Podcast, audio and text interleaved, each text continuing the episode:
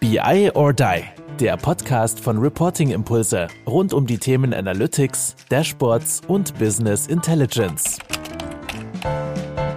Jo, hallo zusammen zu einer neuen Folge BI or Die. Heute mit Michael Tenner von der PM1. Hallo Michael, grüß dich. Hallo. Moin, wo bist du gerade zugeschaltet? Wo sehe ich dich gerade? Also ich sehe dich auf jeden Fall im Homeoffice, ich sehe einen Banksy im Hintergrund, aber wo bist du gerade in welcher Stadt? Köln. Ich sitze in Köln, ich sitze in der Nähe vom, vom Volksgarten, ist jetzt in Corona auch ganz nett. Da kann man auch mal nach draußen gehen und eine Runde laufen, weil, wie du schön in deinem Post erwähnt hast, man läuft ganz wenig, wenn man im Homeoffice äh, unterwegs ist oder nicht unterwegs ist, von daher Köln. Genau, wer meinen LinkedIn-Post nicht gesehen hat, wir haben festgestellt, ich bin die, laufe die Hälfte der Schritte zu im Vergleich zu 2019.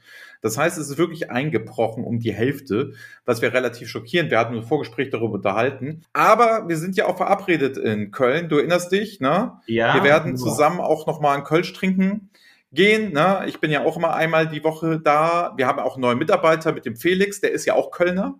Oh, schön. Also insofern, Köln wird jetzt Reporting Impulse Standort sozusagen. Also ich bin ja einmal die Woche da, dann auch noch Felix. Insofern genau. sehen wir, wir uns. Und wir haben was Gutes getan. Wir haben eine Kneipe gerettet. Äh, deswegen, also ja. das sollten wir tun. Magst du die Geschichte kurz erzählen, wie es dazu kam? Ja, also ähm, ein Bekannter von mir, der äh, hat eine Gaststätte, das Kölner in, in, in Köln. Und da war so ein bisschen mit den äh, Novemberhilfen, dann haben sie gedacht, da kommt ganz viel Geld rein, haben gesagt, okay, wir müssen jetzt dicht machen, wir müssen renovieren. Äh, dann war das alles nicht ganz so und äh, jedenfalls haben sie dann eine, ähm, eine Aktion gestartet, dass man sagt, okay, wir spenden jetzt dafür, dass das Kölner überlebt. Und ich habe das dann auf LinkedIn gepostet, weil ich das ganz gut fand. Und man braucht ja nach einem anstrengenden Beratertag auch ab und zu einen Cocktail oder ein Bier, wo man hingehen kann. Und da gab es äh, relativ schnell Resonanz, unter anderem der Arthur, der hat dann gesagt, oh, das, dein Post hat mich 300 Euro gekostet. Äh, jetzt war ich jetzt mal froh, das war, glaube ich, der teuerste Post, den ich gemacht habe bis dahin. Und sind ein paar darauf eingestiegen und so kam es dann, ah, was machen wir jetzt mit, dem, mit der Zeit? Und dann kam die Idee, ja, wir machen, äh, wenn es wieder geht, ein BI-Meeting im Kölner. Ich stelle mir da gerade vor, man könnte mal so einen TED-Talk machen. Jeder zehn Minuten und dann äh, muss man sein Thema vertreten und am Ende wird gewotet, wer gewinnt, äh, ja, äh, den TED-Talk im Kölner für BI. Äh, da müssen wir uns noch überlegen, wie wir auch den Livestream dann noch hinkriegen. Ne? Das also, sollten wir hinkriegen. Insofern, ja. Michael, du bist Berater bei der PM1. Magst du noch zwei, drei Worte zu PM1 sagen? Also wir sind, haben ja auch eine lange Historie mit der PM1. Das heißt, wir haben schon Mitarbeiter von der PM1 abgeworben. Wir haben oft mit der PM1 auf verschiedenen Projekten zusammengearbeitet und wir sind natürlich auch immer mal wieder der PM1 irgendwo begegnet, weil es ist ja keine kleine Beratung. Ihr seid ja schon nee. relativ groß. Ja, also wir sind mittlerweile, wir sind wirklich so geschrumpft in den letzten Jahren so und jetzt ist so ein bisschen Aufbruchsstimmung. Man macht mal wieder neue Dinge neu. Äh, ist, glaube ich, in der Beratung immer mal so, dass man so Wellen hat.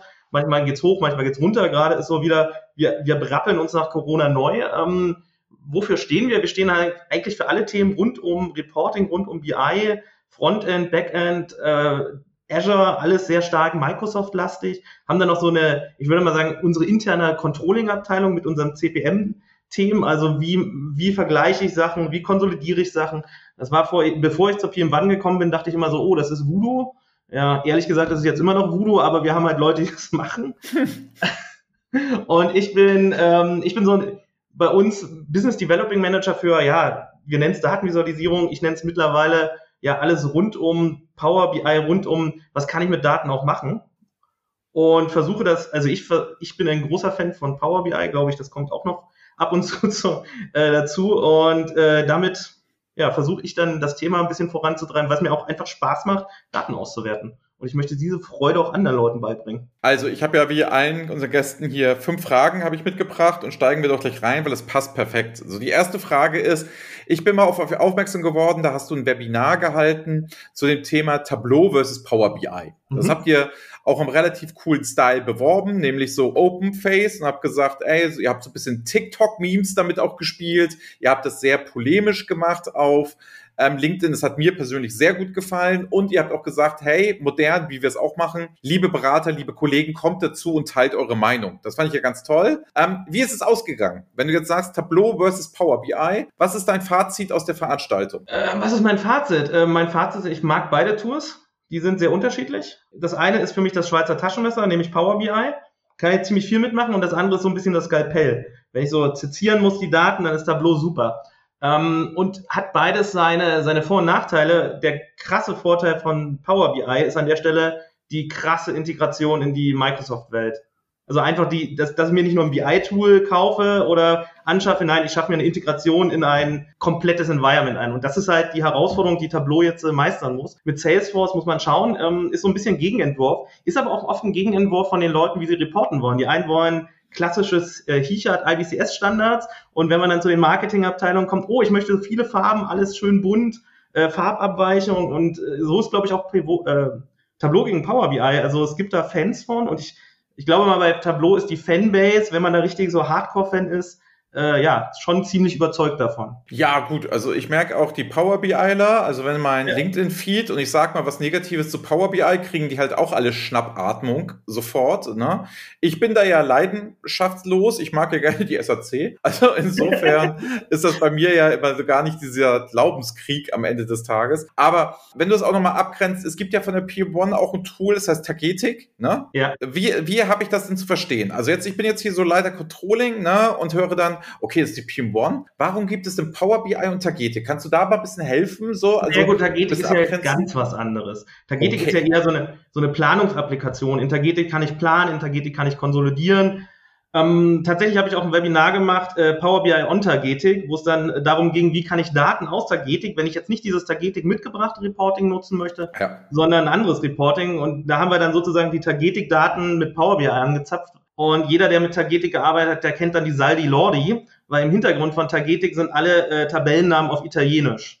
Also sollte man Italienisch lernen, wenn man mit Tagetik im Backend arbeiten möchte. Wie kommt, wie kommt das denn? Ich glaube, die Entwickler kamen aus Italien und dann sind halt die, so geblieben. die, die Tabellen im Hintergrund italienisch. Und die wichtigste Tabelle ist die Saldi Lordi. Und da kann man dann sich die ganzen Sachen rausziehen und das feste Datenmodell gibt dann dann die Möglichkeit, ja, mit Power BI Sachen auszuwerten. Muss man halt wie es immer ist, ein bisschen rum, rumschauen, wo findet man was, wie kann man was zusammensetzen, aber als, als Frontend-Tool setzt auch Tagetik selber teilweise auf Power BI, die haben früher auf Click gesetzt und mittlerweile so ein bisschen auf Power BI, kommt halt immer drauf an.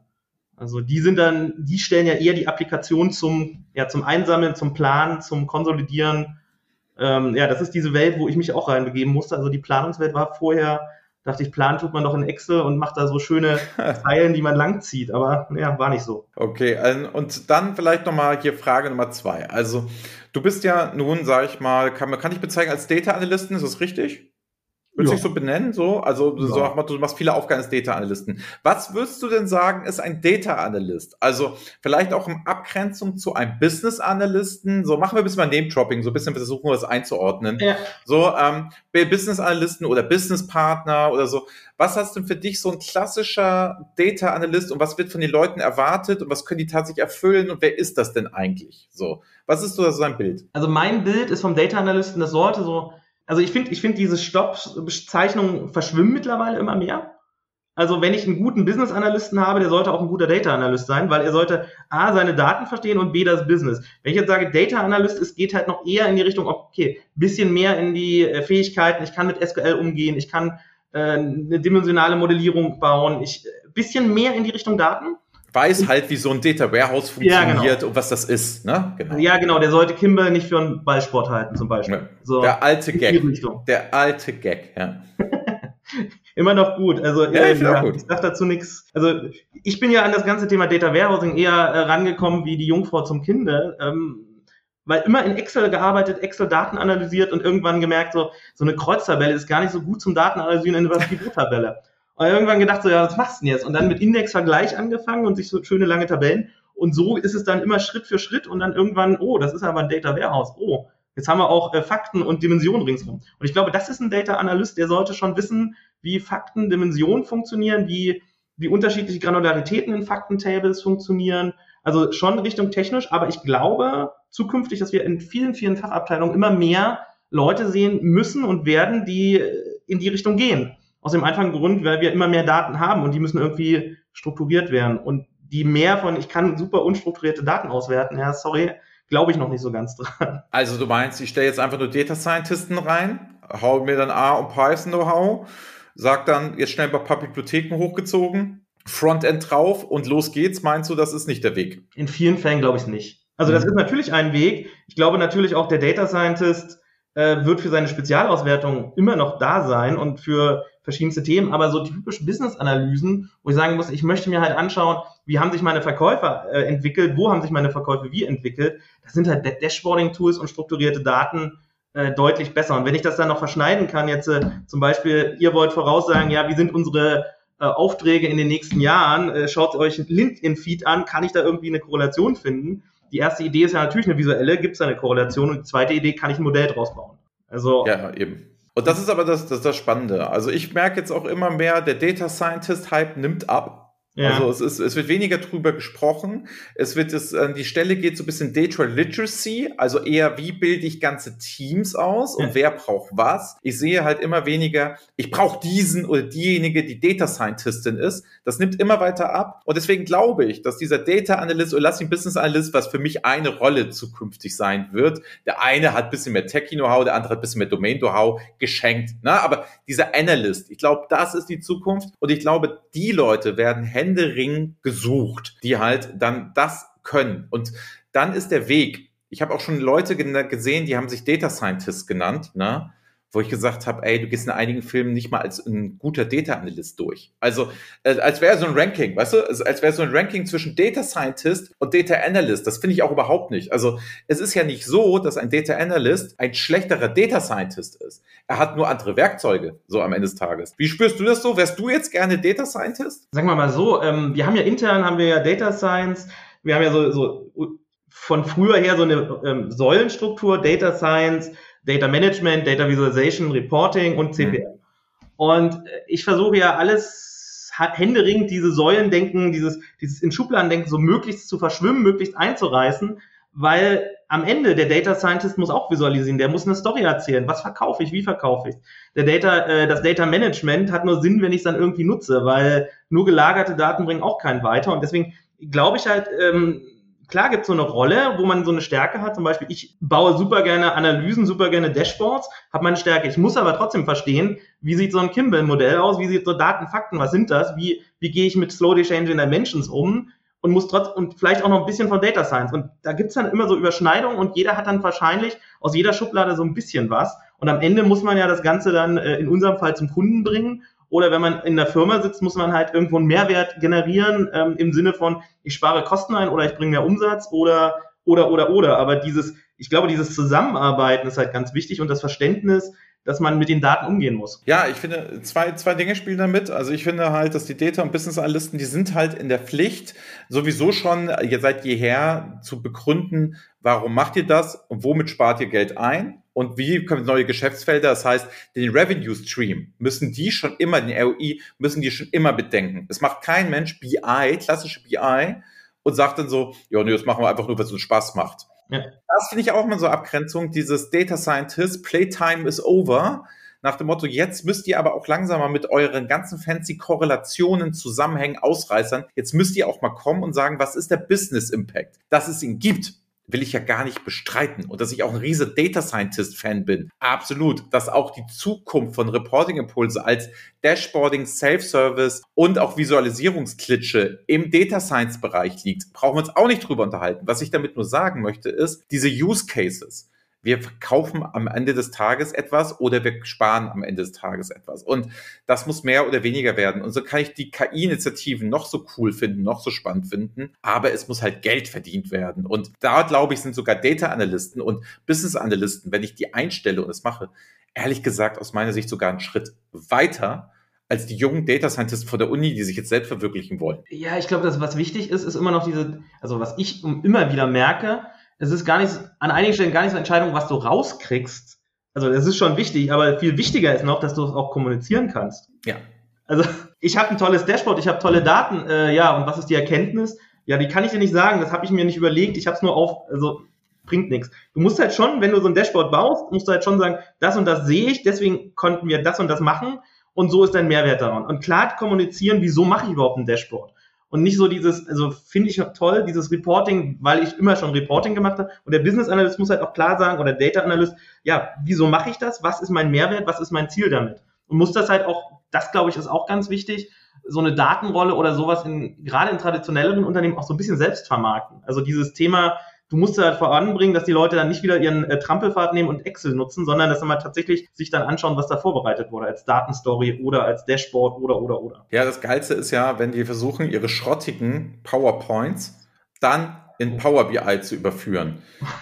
Das, das ist tatsächlich diese Methodik, da weiß ich, dass sogar das Dashboard im Power BI schlechter ist als die PowerPoint vorher. Und das gibt natürlich immer diese Argumentation. Das heißt, wer sich mit BI auseinandersetzt, wirst du wahrscheinlich bestätigen, wer sich mit Dashboarding auseinandersetzt, der muss auch neue Wege gehen, der muss neue Pfade erkunden, der kann zwar auf dem alten, es ist ja nicht alles Schrott, was ihr vorher gemacht habt, aber es ist nochmal eine komplett neue Denkweise, es ist eine neue Sportart.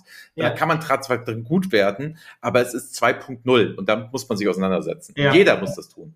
Ich finde das immer so interessant, wenn Leute Dashboards bauen möchten. Kommen sie mit einer Idee, wir wollen dafür ein Dashboard haben. Entweder haben sie einen Excel-Report oder eine PowerPoint, wie du schon so.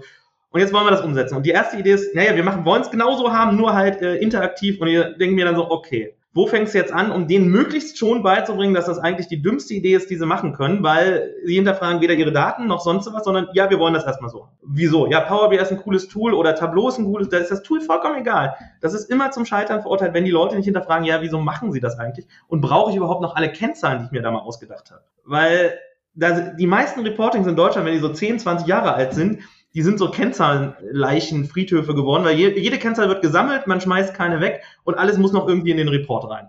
Und zum Schluss denkt man sich so, oh, das ist so ein kleines Frankenstein-Reporten. Will man nicht gern angucken, läuft aber noch irgendwie. Also, ja, genau. Gut, Frage Nummer drei.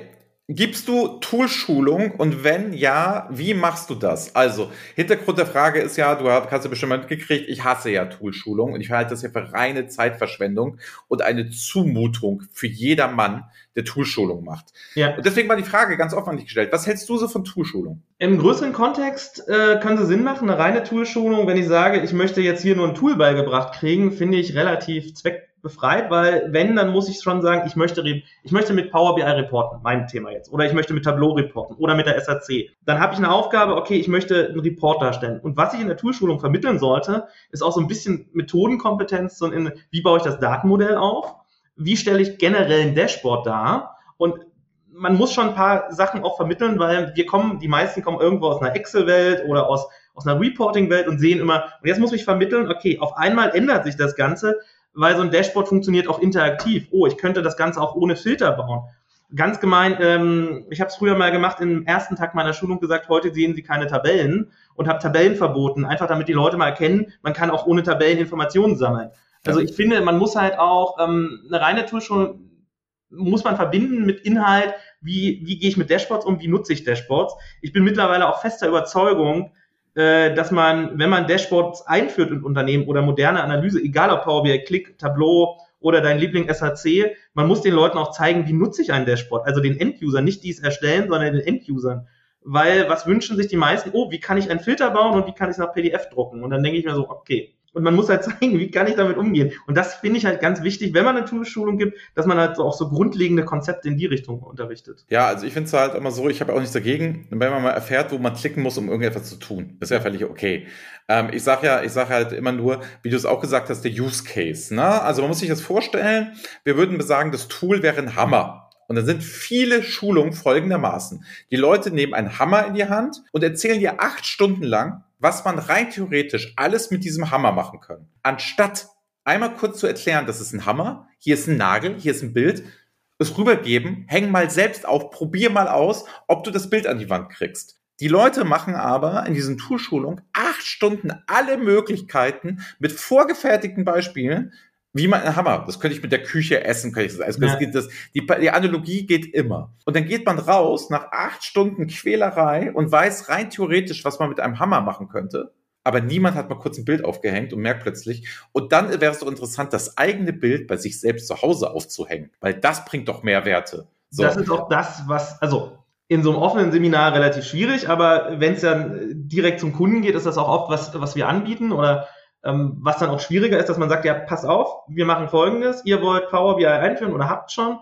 Äh, welches Beispiel habt ihr? Wir gehen vor, folgendermaßen vor. Erst machen wir den Standard, was so die wirklichen Basics sind, so wie muss ich, wieso sollte ich ein Star-Schema in Power BI nutzen? Und dann gucken wir aber euch direkt eure Daten an und versuchen mit euren Daten zu arbeiten. Weil da tauchen garantiert andere Probleme auf, als wenn ich ein schönes Demo-Datenset habe, weil oh Wunder, alle Schlüssel passen, ich habe kein Problem mit den Datumsformaten. Äh, auf einmal, wenn man die Realdaten nimmt, dann ist die Daten auch bereit. Oh, vor uns war die Datenaufbereitung gar nicht so schwierig. Ja, in den Realdaten sind meistens Sachen drin, die man noch machen muss.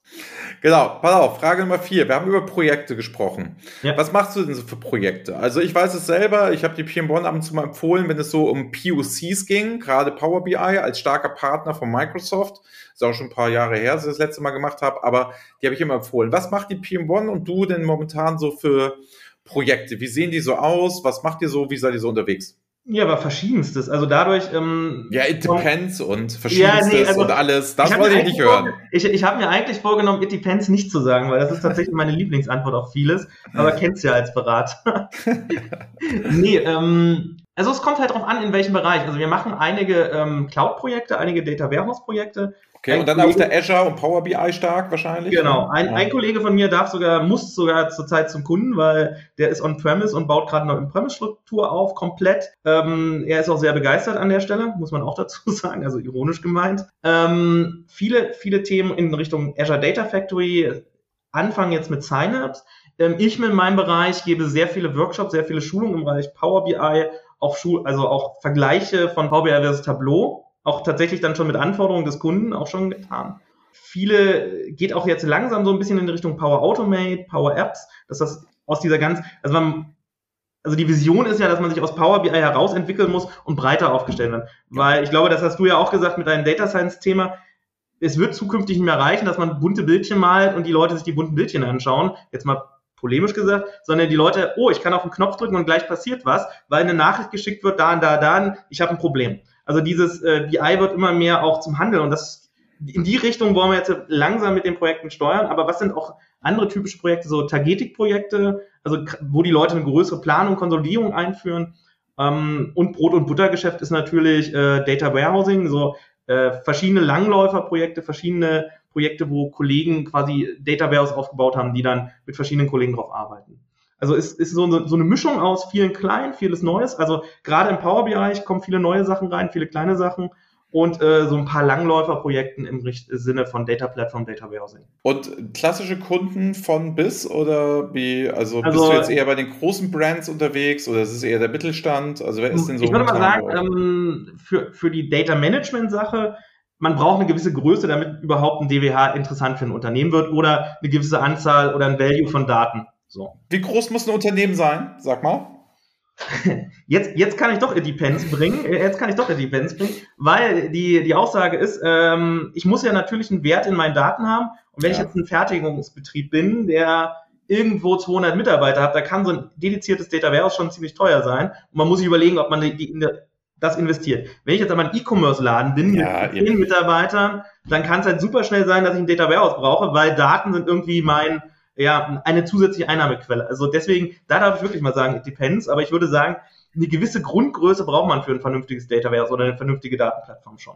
Und jetzt kommt auf der anderen Seite das Power BI ins Spiel. Ich habe schon Schulungen gegeben für Unternehmen, das waren drei Leute. Da saß der Chef und äh, sein erster Angestellter, die gesagt haben, ja, wir müssen eine Auswertung machen für unsere Kunden. Also brauchen wir ein Thema. Und da kann man halt schon schnell relativ klein.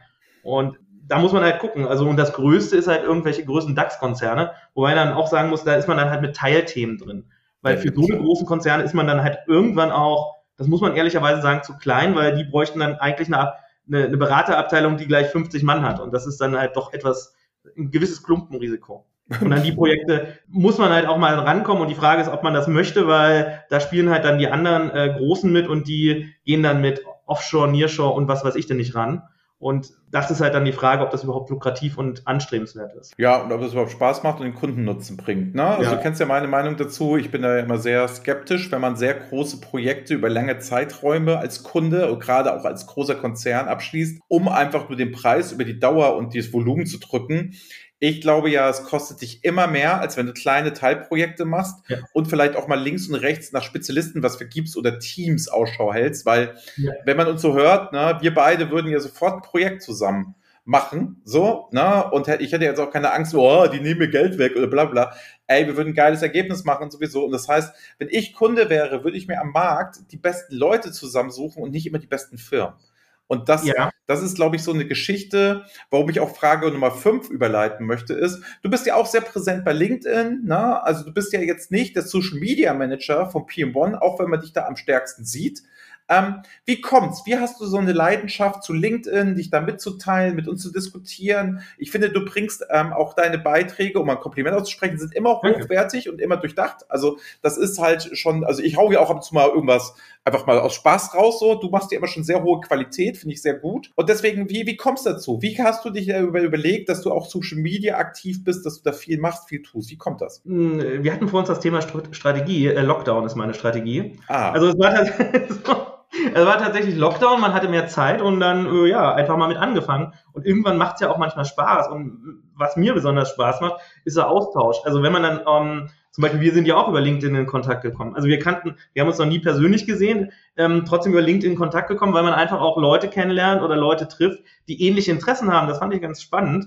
Und ähm, ich habe, glaube ich, im Englischen, da gab es das schöne Wort Sharing is Caring. Ja. Also wenn man, ähm, wenn man was shared, ähm, ist es halt natürlich auch so, ja, guck mal, habe ich gemacht, kann ich machen, äh, könnt ihr machen. Und man freut sich auch mal, wenn man sieht und denkt so, oh, das ist aber interessant. Und irgendwie ist es dann so entstanden und äh, LinkedIn ist mein neues Facebook geworden. Früher war man vielleicht auf Facebook aktiv, äh, nutze ich heute gar nicht mehr und LinkedIn sind die Inhalte für mich einfach auch spannender, was so kommt, weil man, ich muss ganz ehrlich sagen, mir, mich interessiert ja auch zum Beispiel Datenanalyse in meiner Freizeit, ist ein bisschen nerdig, aber ähm, deswegen ist LinkedIn dann auch ganz spannend für mich. Und wenn man da ab und zu mal was gebaut hat, kann man sagen, oh, hier, habe ich mal gemacht. Also, ja, genau, also ich kann, das, ich kann das so bestätigen. Ne? Also, dass, dass ähm, LinkedIn für mich halt auch am Wochenende in Frage kommt, aber aus dem Grund, weil sich natürlich auch viel mehr so ein bisschen Unternehmertum, Beratertum, ja. ähm, auch so paar Nachrichten, die dann eher auf mich zugeschnitten sind, nämlich ich kriege jetzt nicht im, wie im Handelsblatt XY, sondern ich kriege was von Data- und Tech-Unternehmen mit quasi. Oder ich kriege da auch mit, wenn es eine neue Xbox-Konsole gibt tatsächlich. Oder wenn Nike neue Schuhe, neue Brands hat, auch. Das heißt, LinkedIn wird, glaube ich, nach und nach dieses Content Creation wird da immer größer werden. Wir machen ja auch mit jedem Freitag da jetzt mittlerweile ganz schön Alarm, weil es uns so viel Spaß macht am Ende des Tages. Aber ich sehe halt auch so, ne, Leute wie du, die auch, sag ich mal, noch einen vernünftigen Job haben und richtig arbeiten müssen, selbst die nehmen sich die Zeit für LinkedIn. Bin ich spannend. Bin ich sehr, sehr spannend. Was meinst du, wo geht die Reise dahin bei, bei LinkedIn? Meinst du, es wird noch mehr Videocontent, mehr Livestreaming? Wird so ein Webinar demnächst bei euch vielleicht auch nicht mehr mit Anmeldemaske, sondern vielleicht eher mal live über LinkedIn geben oder so? Was glaubst du? Wie, wo geht die Reise da so hin? Das wäre spannend. Ähm also ich fand, ich fand interessant auch diese Diskussion, äh, wenn wir jetzt über Social Media diskutieren, dieses Thema äh, Clubhouse. Das war ja auch ja. mal so ein mega Hype zwischendurch.